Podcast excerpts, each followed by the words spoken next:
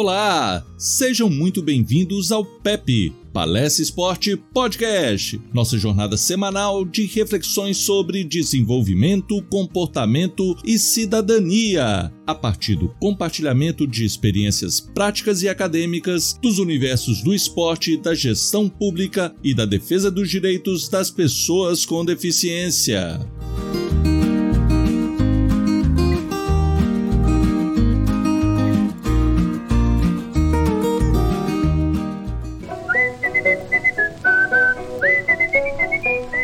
Está no ar o PEP.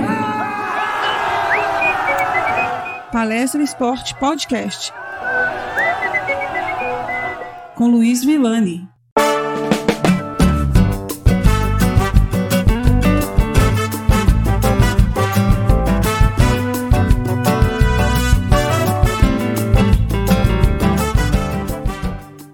Episódio número 10. Estamos chegando ao final da nossa segunda temporada e eu sei que com atraso já peço desculpas por isso, mas a gente precisava nos organizar aqui para encerrar essa temporada e nos preparar também para abrir a próxima temporada de uma forma diferente que eu vou explicar durante esse episódio conversamos especificamente por toda essa temporada sobre liderança. E ao falar sobre liderança, nós falamos então sobre coesão de grupos, sobre as características individuais, personalidade, individualidade, enfim, foram vários temas ligados às relações humanas, né? Como que nós interagimos com as pessoas para alcançar objetivos em comum.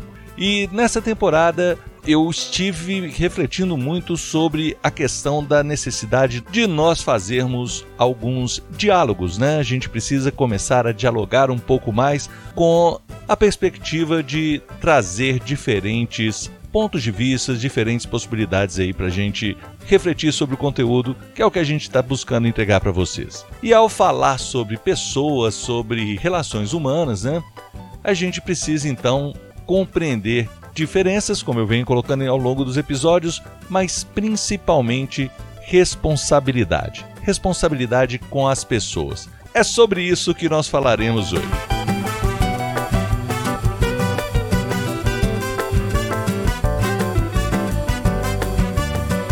Muito bem, muito bem. Então já pedi desculpas aí pelo atraso, mas era importante para a gente encerrar essa temporada de uma forma já mais estruturada para iniciarmos a próxima. A gente está aqui terminando o nosso, a nossa ambientação aqui, o nosso estúdio, né, o home studio aqui que eu acabei improvisando e que agora vai ficar mais fácil de receber convidados também. E por falar em relações humanas, eu estive imerso aí nos últimos meses com estudos, com formação pessoal, né? Algo que eu venho trabalhando muito aqui sobre a importância, mas eu estava concluindo mais uma pós-graduação, dessa vez em Direitos Humanos, Responsabilidade Social e Cidadania Global. É um curso que eu fiz na PUC do Rio Grande do Sul, com diversas personalidades, inclusive professores aí muito fera nesse sentido, que nos abriu aí a mente para uma série de outros temas para a gente tratar aqui também no nosso PEP. O Palestra Esporte Podcast, então, vai passar aí por uma série de mudanças, né? Aliás, mudanças é o que a gente tem feito desde o início dessa proposta de conteúdo. É, adequação, adaptação, a compreensão de como que a gente pode aprimorar aí a nossa forma de estruturar esse canal de comunicação é algo que a gente vem buscando já desde o início e eu acho que vocês vão ver pela reflexão que nós estamos fazendo hoje, é algo que a gente pretende fazer sempre. Quando eu pensei em desenvolver um modelo de podcast, e eu acho que foi até interessante a gente atrasar esse encerramento dessa temporada, porque a gente teve um episódio recentemente aí no mundo dos podcasters no Brasil que eu acho que é extremamente relevante da gente abordar e fazer uma reflexão. Então, quando eu comecei, eu sempre busquei alguns modelos, né? E como a gente estava em meio a uma pandemia, eu iniciei pensando num podcast solo, né? Eu não precisar de uma outra pessoa para a gente poder dialogar, algo que eu queria desde o início, mas que era difícil no momento do isolamento social, e por isso a gente desenvolveu uma estratégia de fazer um conteúdo aí a partir de um texto básico,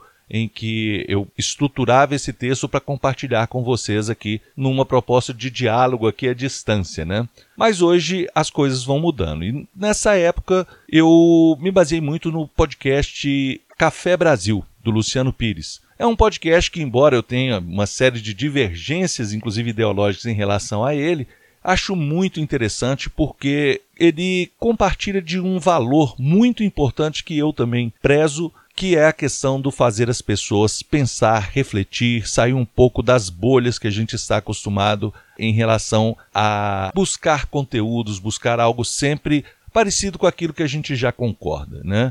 Eu sempre gostei da dialética, sempre gostei de ouvir visões diferentes e muitas vezes eu compartilho de muita coisa que o Luciano estabelece em termos de conteúdo. Aliás, nós temos afinidade, inclusive, nessa questão da gestão. Né? Eu tenho uma certa afinidade com o podcast dele, mas com algumas posturas ideológicas, muitas vezes eu não compartilho, mas entendo perfeitamente o ponto de vista dele. E por isso me faz pensar, me faz refletir, e eu sempre o sigo achando algo interessante para a gente conhecer também o outro lado da moeda, como que as pessoas estão refletindo e pensando de uma forma diferente da gente. Isso nos ajuda sempre a desenvolver. Essa é a proposta do nosso podcast, então eu achei interessante e sigo já há algum tempo, né? Esse podcast Café Brasil. Então eu sei que eu vou convergir e divergir em diversos momentos do podcast Café Brasil. Mas no, o mais importante é estabelecer um certo diálogo, estar aberto a dialogar, a compreender pontos de vista diferentes. E dentro dessa perspectiva, já pensando também na possibilidade de a gente trazer convidados, eu acompanhava também, em função de um modelo, um modelo extremamente bem sucedido que foi trazido ao Brasil principalmente pelo Flow, né, o Flow Podcast.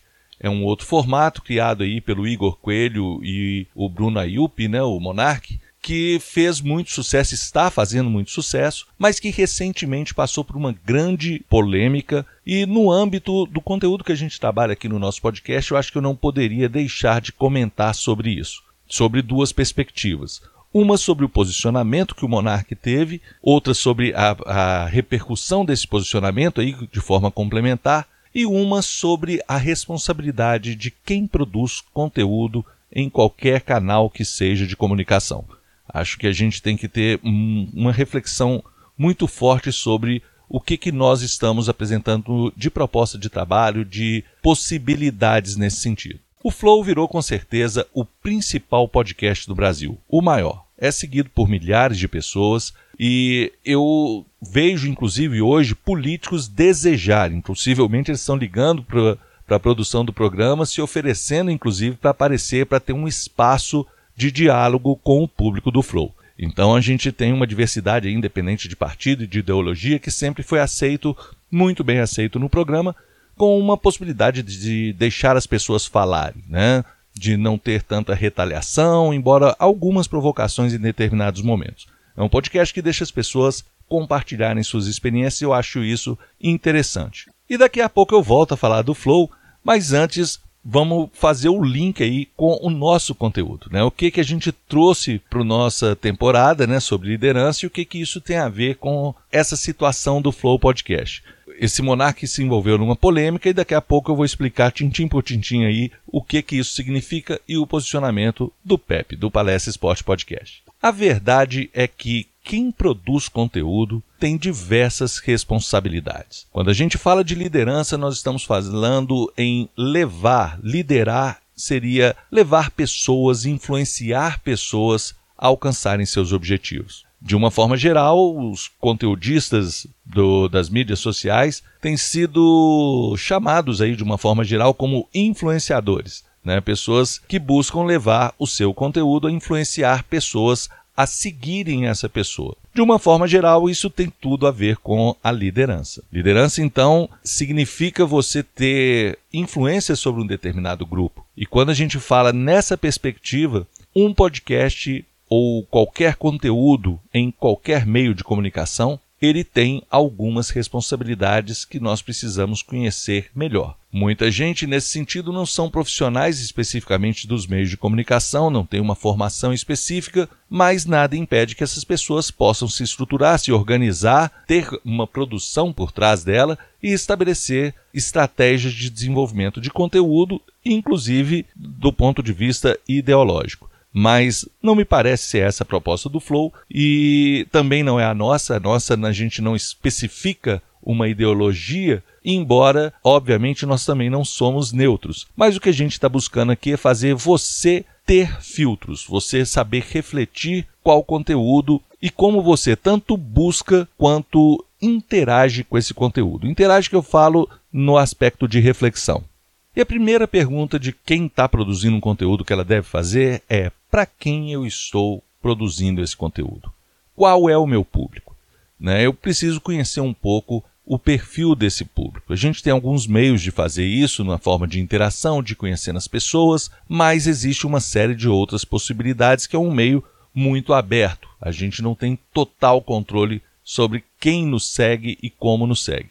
Os comentários, os e-mails que a gente recebe, são sempre fontes de feedback extremamente importantes para a gente ir compreendendo como que está sendo assimilado o conteúdo. Mas da mesma forma que a gente interage com pessoas que concordam conosco, nós também temos pessoas que discordam, pessoas que nos criticam, e isso faz a gente também dialogar com essas pessoas e compreender essas diferenças. Essa é uma das propostas do Palestra Sport Podcast. Mas é importante a gente compreender muito bem sobre as responsabilidades que nós temos por trás de qualquer conteúdo que a gente está trabalhando. Isso tanto de forma informal, né, nesses meios informais de compartilhamento de conteúdos, mas também nos meios formais, como em escolas, universidades, em cursos e outros processos de formação. Como eu disse então, a influência desses meios né, ela pode estar, então, sendo muito importante para determinadas pessoas que estão se formando nesse aspecto. E aqui eu trago uma reflexão para vocês sobre formação, sobre o que, que significa formar, o que, que significa uma formatura, né? o que, que está por trás desse termo. E há um tempo atrás, cerca de três anos atrás, eu participei de uma formatura. Uma formatura de uma criança de seis anos, meu afilhado, e uma professora é, citou Rubem Alves naquele momento ali e me marcou porque, além de gostar e compartilhar de muito ou de praticamente tudo que o Rubem Alves escreve, eu também compartilho desse processo de compreensão da educação como algo muito maior do que a gente pode imaginar e algo que também não seja específico só para um período, algo que seja perene, né, que seja para sempre. E eu vou ler aqui, né, peço a liberdade aqui para ler, que Rubem Alves e essa professora citou, e acho que foi muito bem colocado, principalmente na formatura de uma criança, né, do, da educação infantil. Formar é colocar na forma, fechar. Um ser humano formado é um ser humano fechado, emburrecido. Educar é abrir. Educar é desformar. Eu acredito que a gente esteja realmente nos desformando. Formar é colocar na forma, como diz Rubem Alves. Eu não quero me enquadrar em um determinado formato. Eu quero estar aberto para poder conhecer formatos diferentes, estabelecer propostas diferentes, conhecer, aliás, ampliar os meus conhecimentos, e isso pode mudar a forma do meu conhecimento, do meu conteúdo, enfim. Eu estou buscando sempre aprimorar. Acho que nos desenvolver é fundamental e essa é a proposta desse podcast. Então, quando a gente usa essa frase, compreende essa frase, estuda e reflete sobre ela, nós vamos pensar se nós desejamos mesmo estar formado.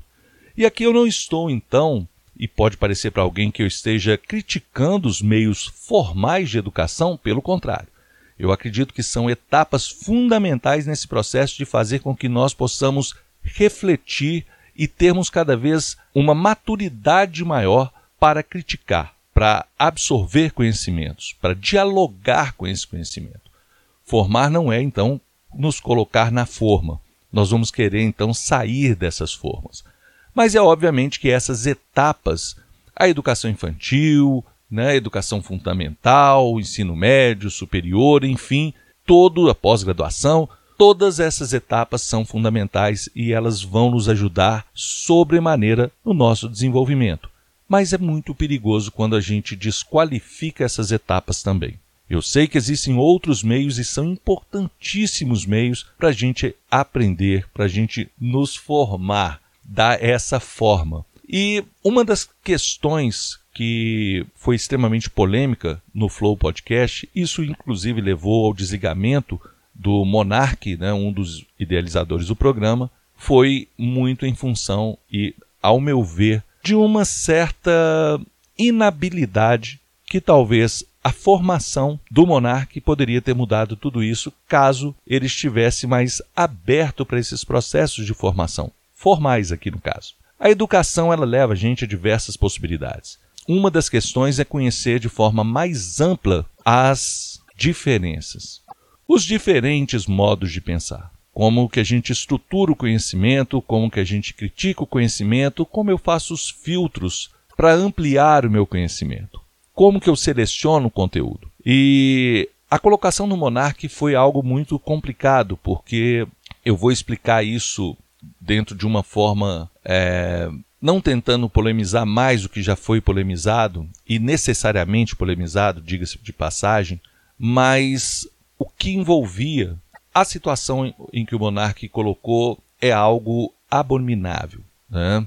O monarca ele defendeu em determinada altura do, do seu programa, ele defendeu a liberdade de expressão, talvez da forma como é um modelo que ele enxerga, um modelo que ele teve acesso, né, sobre a estrutura da liberdade de expressão enquanto um valor norte-americano, um valor que é muito prezado nos Estados Unidos e que por isso permite, inclusive pela legislação norte-americana, diferente da maioria dos países em relação ao nazismo. É, os Estados Unidos permite um partido nazista. E o monarca, ao abordar essa questão numa pergunta, inclusive com dois parlamentares que estavam envolvidos nesse, nessa entrevista, naquele momento, ele manifesta uma expressão de que ele é a favor das diferenças de opinião em qualquer sentido, inclusive em relação a quem defenda o nazismo. Ele acredita que deveria ter a possibilidade da existência no Brasil de um, de um partido nazista. Né? Então ele expressa dessa forma. Ora, gente, quem acompanha o Flow Podcast sabe que o Monark levanta esse tipo de polêmica. Mas quem está pegando só um recorte identifica como uma total apologia ao nazismo. E isso foi imediatamente cerceado por uma das parlamentares que estava presente, mas ela contestou, o outro parlamentar entendeu sob esse ponto de vista da alegação do que significa essas diferenças de ideologia nos Estados Unidos, inclusive, de certa forma, ele até defende. Mas eu não quero entrar nessa questão dessa polêmica. Simplesmente não tem como defender qualquer estrutura em relação ao nazismo. Nós não estamos falando de uma ideologia. Nós estamos falando de um movimento que matou pessoas, que eliminou quem pensa diferente. E o que nós defendemos é, acima de tudo, a liberdade enquanto democracia. Né? A liberdade até onde a gente não vai é, colocar o outro em risco. Existe a necessidade de uma ética dentro da liberdade. Então, é, o nazismo ele fere qualquer princípio de relação humana. Ele não tolera determinadas pessoas ou grupos de pessoas que não fazem parte daquele grupo. Nós não estamos falando nem de diferença ideológica. Não se trata de diferenças específicas do ser humano. Se trata de achar que existe uma raça que é suprema e que deve se eliminar quem não faça parte dessa raça, quem não faz parte dessa característica. Não adianta eu pensar que, ao defender os mesmos valores dos nazistas, eles me verão de forma diferente. Não, eu não faço parte dessa raça deles, então eu estou sumariamente condenado a ser eliminado, a servi-los até determinado momento e eliminar. Foi o que aconteceu na Segunda Guerra Mundial e foi um movimento que, a partir daí, que produziu atrocidades. Eu tive a oportunidade de conhecer o Museu do Holocausto em Washington, nos Estados Unidos. E eu falo que foi uma das experiências mais marcantes da minha vida. Foi um lugar que você sente algo muito diferente, algo muito intenso, uma emoção que arrepia, uma emoção que nos deixa para baixo, uma emoção que nos sensibiliza acima de tudo com as atrocidades que foram feitas durante a Segunda Guerra Mundial. E a gente não está falando só de judeus, a gente está falando de diversas outras minorias e outros povos que moravam na Alemanha e na Áustria. é algo que nos marca muito, nos toca muito, e eu até entendo quem defenda a necessidade da gente repassar essa informação, de nunca deixar isso se apagar. Mas a grande diferença em relação ao posicionamento do monarca é que ele tentou trazer uma cultura norte-americana, algo que permite a liberdade, a diferença de expressão como algo que deve ser, no seu extremismo, de certa forma, valorizado. Deixar que cada um se expresse. Né? Eu assisti recentemente vários é, é, comentários sobre essa situação no Monarque e um deles fala que não tem como realmente, eu concordo plenamente com isso, não tem como a gente admitir a possibilidade de um, um, uma espécie de seita, de um regime que se apropriou dessa desse discurso de liberdade para, ao tomar o poder, negar as demais liberdades. Né?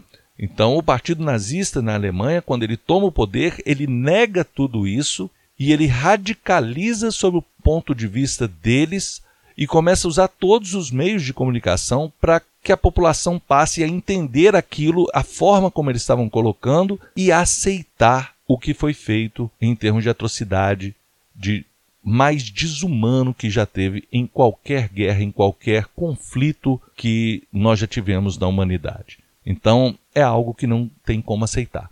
Mas, independente disso, e eu acho que isso era bom a gente ressaltar nesse sentido, o que eu estou colocando aqui é a relação sobre nós produtores de conteúdo também. Se você assiste qualquer tipo de conteúdo, se você como que você chega a esses conteúdos e como que você filtra esse conteúdo. É, não é o caso do Flow, aqui não é essa a crítica que eu estou fazendo ao Flow, mas nós enquanto produtores de conteúdo. Essa sim é uma crítica que eu faço. Qual a responsabilidade que nós temos em termos éticos?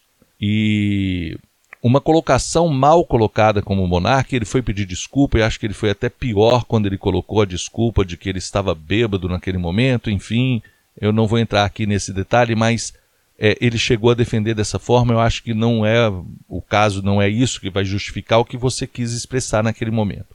Eu acho que o que ele quis expressar é realmente essa questão da liberdade de opiniões, da forma como os Estados Unidos aceita, que é uma cultura totalmente diferente do Brasil, da Europa e das influências, inclusive, que nós tivemos na nossa formação.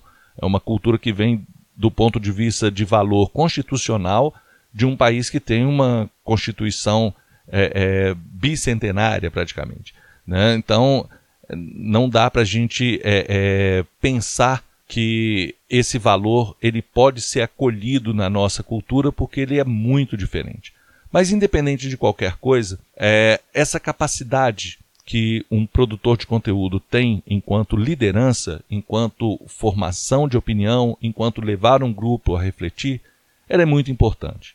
Possivelmente várias pessoas que assistem, que acompanham o Flow, e eu tenho acompanhado isso, defendem o monarca. O perigo disso é começar a defender o nazismo. Eu não acho o monarca nazista e não acho que ele quis expressar isso. Ele expressou, mas eu não acho que foi também inconsciente porque ele estava bêbado. Não, não é isso. Ele se expressou mal. E o fato da gente que produz um conteúdo nos expressar mal, é, nós temos que ter uma consciência sobre isso. Eu posso ser mal interpretado, né? e eu acho que ele está sendo, inclusive. Mas em determinados assuntos, eu tenho que ter maior discernimento sobre o assunto. Se eu vou entrar num assunto que eu não domino, que eu não conheço, que eu não estudei a fundo, e, e eu imagino como é, e aí a nossa formação, aquela que eu falei, formal, ela faz muita diferença. Não adianta pensar que os conteúdos que a gente propõe são conteúdos de uma mesa de boteco, algo que eu estou conversando entre amigos e que eu posso expressar que eles me conhecem desde pequeno e vão saber exatamente o que eu penso a respeito disso e como eu sou.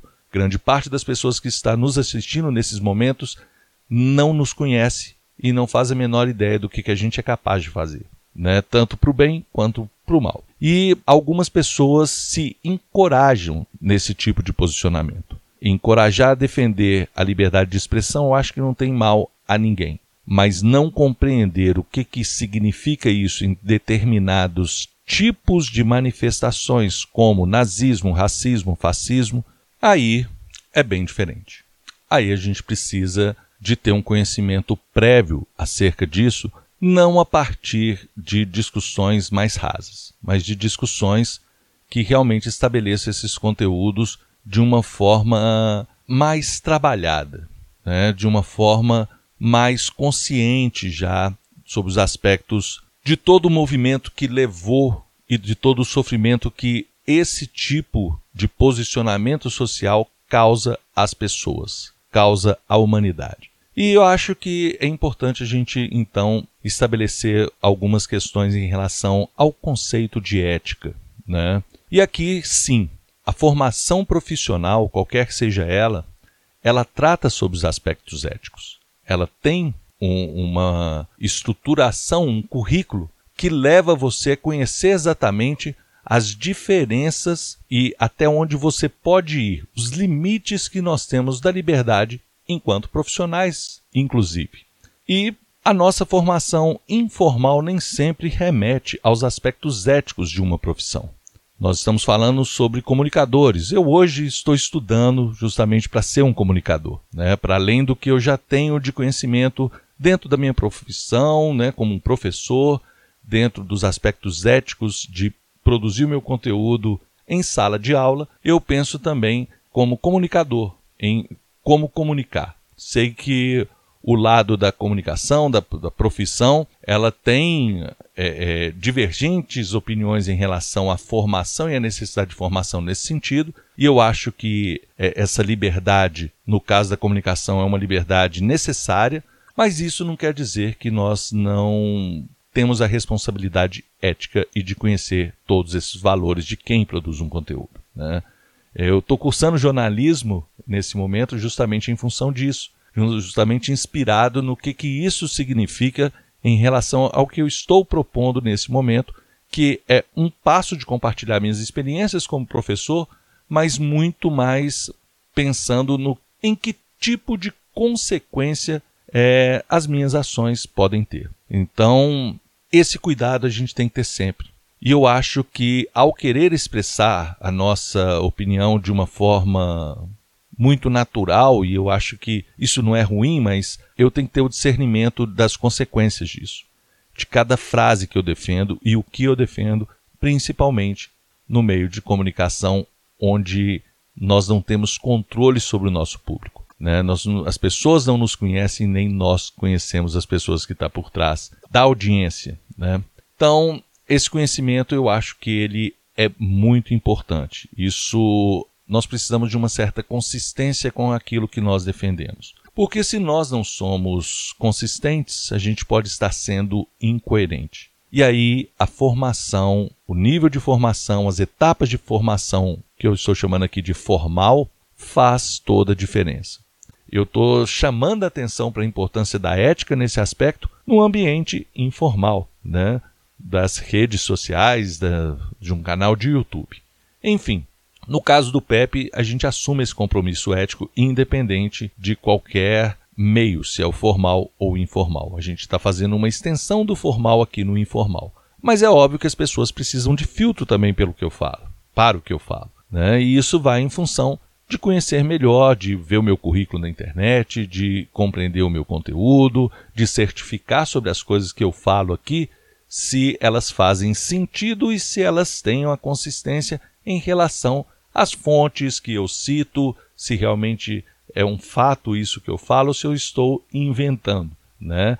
Então, se eu estou querendo enganar as pessoas. Eu acho que tudo que eu falo aqui pode ser comprovado a partir das fontes que eu cito é, em relação ao conteúdo que eu estou expondo. Então, faltava essa etapa na minha vida, que era essa formação que eu estou buscando hoje em função do jornalismo. Por isso eu digo que a nossa formação não para. Eu falo isso o tempo inteiro aqui, defendo a formação continuada e como é importante. Acho também que o monarca já está sendo, já foi, não está nem sendo, já foi condenado pelas mídias sociais, pelas redes sociais, e também acho muito complicado toda essa situação. É, nós que defendemos o direito de resposta em todos os sentidos, ele deveria ter tido direitos, inclusive nas mídias formais, né, nas televisões que o criticaram e noticiaram a forma como ele defendeu. Acho que uma entrevista e da possibilidade de pessoas que nunca assistiram um Flow que estão o julgando também seria algo justo nesse sentido, até para ele poder explicar de certa forma que ele realmente não é nazista. Não estou justificando que o que ele fez é correto, pelo contrário, porque eu não acredito mesmo que aquele posicionamento dele seja um posicionamento ético e adequado para o meio, mas justificável quando contextualizado em relação ao que ele quis dizer em termos da cultura norte-americana, por exemplo, que permite isso. Né? Então ele queria mostrar que ele defende o que é exposto lá nos Estados Unidos, que é um contexto muito diferente do nosso, como eu disse, que aí são, são centenas de anos discutindo e lutando por um país que ia prezar pela liberdade num, num aspecto que vai além do que nós conseguimos conceber na Europa Ocidental e nas Américas de uma forma geral, aí com exceção dos Estados Unidos mesmo, que tem esse radicalismo em relação à liberdade de expressão como algo muito mais amplo de chegar nesse nível de defender o nazismo. Não que eles defendam, tá? Que eles defendam na realidade, e eu acho que isso também não pode ficar é, é, talvez mal explicado para o público, né? O que eles defendem é o valor da liberdade de expressão. E ao possibilitar na legislação você ter um partido nazista, eles vão ter a reação a esse partido também. Né? Então eles vão contestar, têm a liberdade de se manifestar e de também ter o contraditório. Né? É, então existe uma cultura que permite isso. E uma cultura que vai também enquadrar qualquer tipo de crime que venha a ser cometido por esses grupos mais radicais que defendem algo que eu acho que realmente deveria ter sido abolido da legislação norte-americana. Mas esses valores são muito caros para eles e às vezes se confunde nesse sentido. E aqui, gente, eu até reporto algo da minha pós-graduação que eu citei aqui. Eu tive uma aula com o professor Leandro Carnal e o professor defende diretamente, abertamente, que não existe ética sem liberdade. Entretanto, nós temos que refletir que a liberdade ela tem os seus nós, né? ela, ela tem os seus limites, as partes que se estrangulam né, em determinado momento. É onde eu querer ter a minha liberdade, eu vou entrar na liberdade do outro, eu posso estar desacatando alguma lei, inclusive por querer fazer aquilo que eu quero. Para viver em sociedade, a gente não pode simplesmente fazer tudo o que a gente deseja. Nós temos os limites e esses limites, eles são impostos socialmente a partir de relações que são construídas é, de uma forma ética. É necessário liberdade, sim, mas é preciso entender que liberdade não é algo que não tem limites. Ela tem limites impostos socialmente, de forma religiosa e em determinadas culturas isso fica muito marcante e a gente tem que saber se portar diferente. Eu que já viajei por diversos locais no mundo, né, inclusive a China, em uma cultura oriental completamente diferente, como é interessante a gente poder conviver com as pessoas numa cultura diferente e aprendendo o que que eu posso e o que que eu não posso ali, né? A gente vai compreendendo ao longo da nossa convivência, principalmente quando a gente está inserido, né, no, num país diferente, numa língua diferente, e a gente fica muito mais comedido e aberto para compreender essas diferenças, para saber se a gente não está infringindo, né? Não quer dizer que você fica totalmente cerceado da sua liberdade. Mas você testa. Você testa até onde você tem a mesma liberdade. Né? É, muitas vezes a gente não conhece a própria legislação do, do país, então a gente fica mais comedido mesmo. Então, liberdade não pode ser confundida como uma propriedade de quem quer fazer o que quer, simplesmente tem o desejo e faz. Né? Não é bem por aí, então é, não dá para defender nazismo. Né? Isso não é questão de liberdade. Isso é questão de defender crime, de defender atrocidade, de defender quem quer eliminar pessoas. Isso é completamente fora do espaço da ética. Né? Matar não é uma condição de liberdade, né? é uma condição de atrocidade, de imoralidade e antiético. Não tem absolutamente nenhum valor e nenhuma religião e nenhum é, é, qualquer que seja o movimento social, a, o modelo social onde a gente está, permite você tirar a vida das pessoas como algo natural. Para viver em sociedade, o ser humano se adaptou completamente nesse sentido. O Pepe, então, não defende um lugar neutro, né? Esse respeito, aliás, como eu disse, nós não somos neutros, a gente defende uma posição sim, mas a gente espera fazer com que as pessoas reflitam sobre as diferentes posições para chegar no que é a posição dela, o posicionamento dela.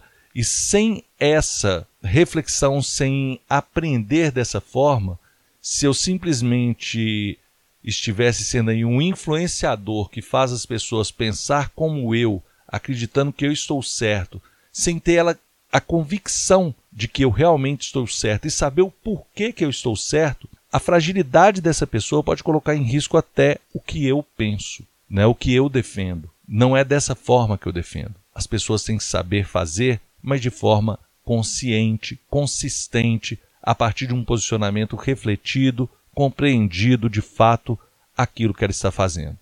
Não adianta eu fazer as pessoas reproduzirem o que eu penso se aquilo de fato não faz parte dela, que ela se apropriou de fato daquilo e consiga defender e compreender de, de forma clara o que, que aquilo representa para ela. Por isso a gente insiste tanto na questão da formação continuada e na dialética.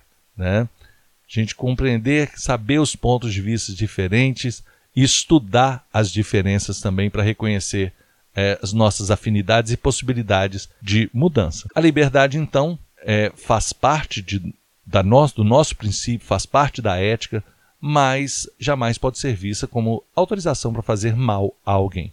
Nesse contexto, nessa nossa temporada fica com um marco em relação a compreender o que nós vamos fazer e o que nós precisamos fazer para nos desformar, então. O Pepe vem mudando a nossa forma em cada temporada.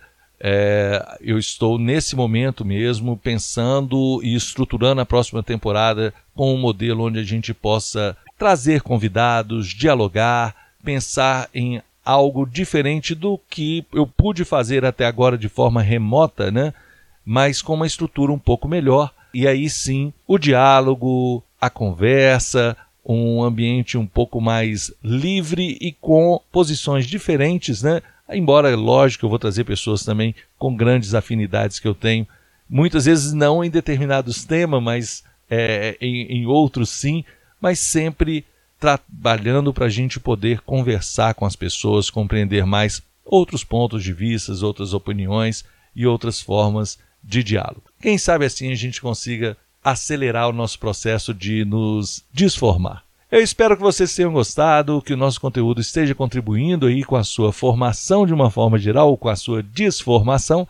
E ao longo do processo eu fico completamente à disposição para responder e-mails, para qualquer tipo de contato. Muito obrigado pela atenção, um grande abraço e até mais.